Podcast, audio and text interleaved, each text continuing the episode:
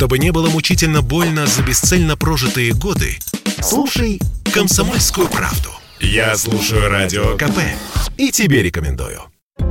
Сильно не газуй. Пропан подорожал в 2021 году сильнее других видов топлива. В московском регионе особенно. Если бензин в среднем на 8%, солярка на 10%, то топливо для ГБО на 20%. Это показало совместное исследование некоммерческой организации «Мониторинг АЗС» и компании «Монтранс». Заправляться газом теперь невыгодно? Получается, что так, говорит автоэксперт Игорь Маржаретта. Такое положение дел идет в разрез с планами по развитию в России транспорта на газомоторном топливе, сказал он в интервью Радио КП вообще никакие ворота не лезет, потому что, с одной стороны, вроде развиваем эту тему, и есть программы государственные, а с другой стороны, во-первых, газ подорожал, хотя нам обещали, что он не будет дорожать. Причем сильно э, цены скакали летом, он вообще на треть вырос. И очень усложнилась процедура сертификации перевода автомобиля на моторное топливо. Процедура стала значительно сложнее и дороже. Вот это, мне кажется, сильно странным, потому что мы страна самая богатая в мире по запасам газа, и нам сам Бог велел развивать такой транспорт. С одной стороны, декларации есть, а с другой стороны, стороны, реалии такие, что люди многие в регионах именно говорят, а зачем я перешел на газ, если это совершенно стало невыгодно.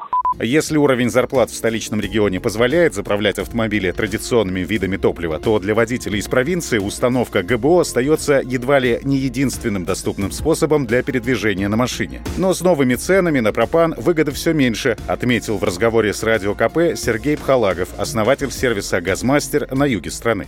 Что касается окупаемости оборудования, сейчас этот показатель увеличился, если взять в среднем годовой пробег 15-20 тысяч, средний автомобиль раньше окупался за год, то сейчас это будет больше, чем год. Разница между стоимостью газа и бензина сейчас не такая большая разница в цене, чтобы человек целенаправленно пошел ставить газ. Если у автомобиля там маленький расход, то ему сейчас вообще невыгодно устанавливать газовое оборудование.